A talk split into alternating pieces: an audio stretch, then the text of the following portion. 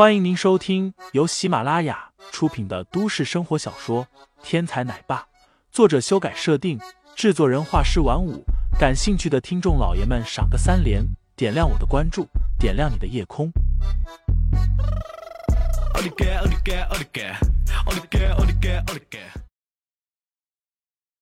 第二十一章：死神林飞上。明珠市中心的一栋庄园内。一个男人戴着一副金丝眼镜，正倾斜着身子坐在沙发上，看似姿态慵懒，但其实气场无比强大。在他的手上，青烟袅袅挪挪，散发香味，那是一支纯正的库巴纯黑大雪茄。男人对面另有一人，身着白色唐装，面容冷峻阴翳，一双眼睛英顾狼视，透着狠毒。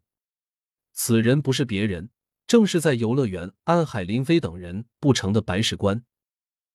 蒋少，我的提议，你感觉怎么样？白事官面带恭谨的问道。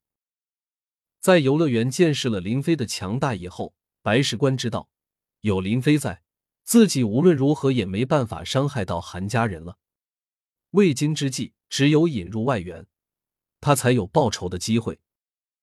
在他对面那个气场强大、夹着雪茄的男人，就是白石官想要引入的外援，号称明珠双杰之一的蒋少蒋义南。蒋义南轻轻掸了掸烟灰，脸上露出了一丝为难之色。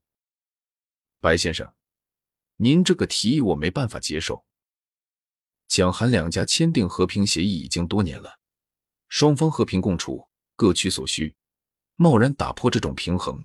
是很不理智的行为，这种事你还是不要再跟我提了。白事官想要借刀杀人，蒋义南又怎么会不知道？若非蒋义南看白事官还有点用，早就把他赶出去了。白事官冷笑了一声道：“蒋少，你这话可有点言不由衷吧？正所谓一山不容二虎，明珠市的地下世界有一个老大就够了，现在蒋韩两家共存。”利益怎么分配？看着蒋一南目光中有了一丝关切，白事官双臂抱起，目光微冷，继续道：“据我所知，你们蒋家和韩家虽然表面上看起来风平浪静，但是私底下，小弟们可是动刀动枪好几回了。世人们都说韩家人仗义，说到做到；蒋家人冷酷，吃人不吐骨头。”在蒋家地盘上的好多商户，可都跑到韩家人的地盘上去了。长此以往，你们蒋家还能不能和韩家一起并称明珠是黑暗世界的王者，可就难说了。白事官眼光犀利，一眼就看出了问题所在。蒋家看似风光，但是现在比之韩家却已经弱了一头。黑暗世界比的是拳头大小，不是仁义道德，论战力。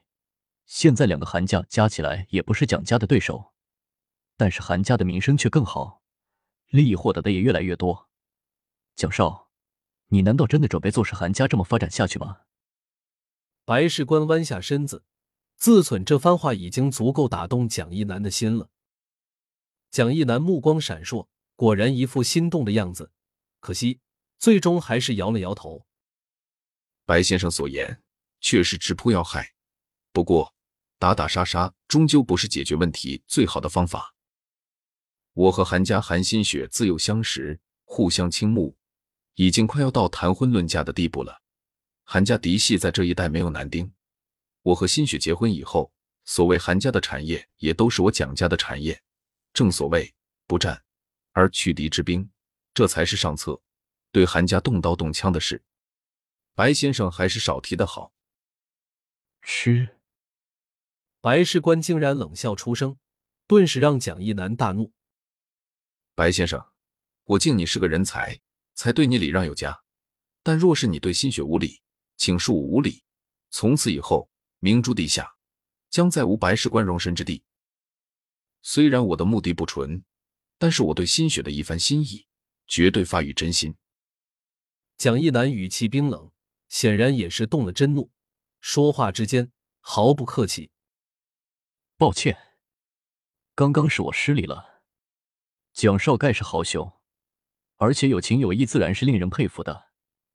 但是，白事官拱了拱手，但是眼角却闪过了一丝狠辣。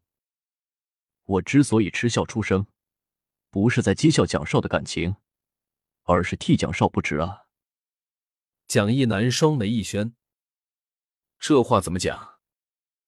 白事官拉过皮包，从里面拿出一叠照片，交给蒋义南道：“蒋少，请看，这是我跟踪韩星雪所拍摄的照片。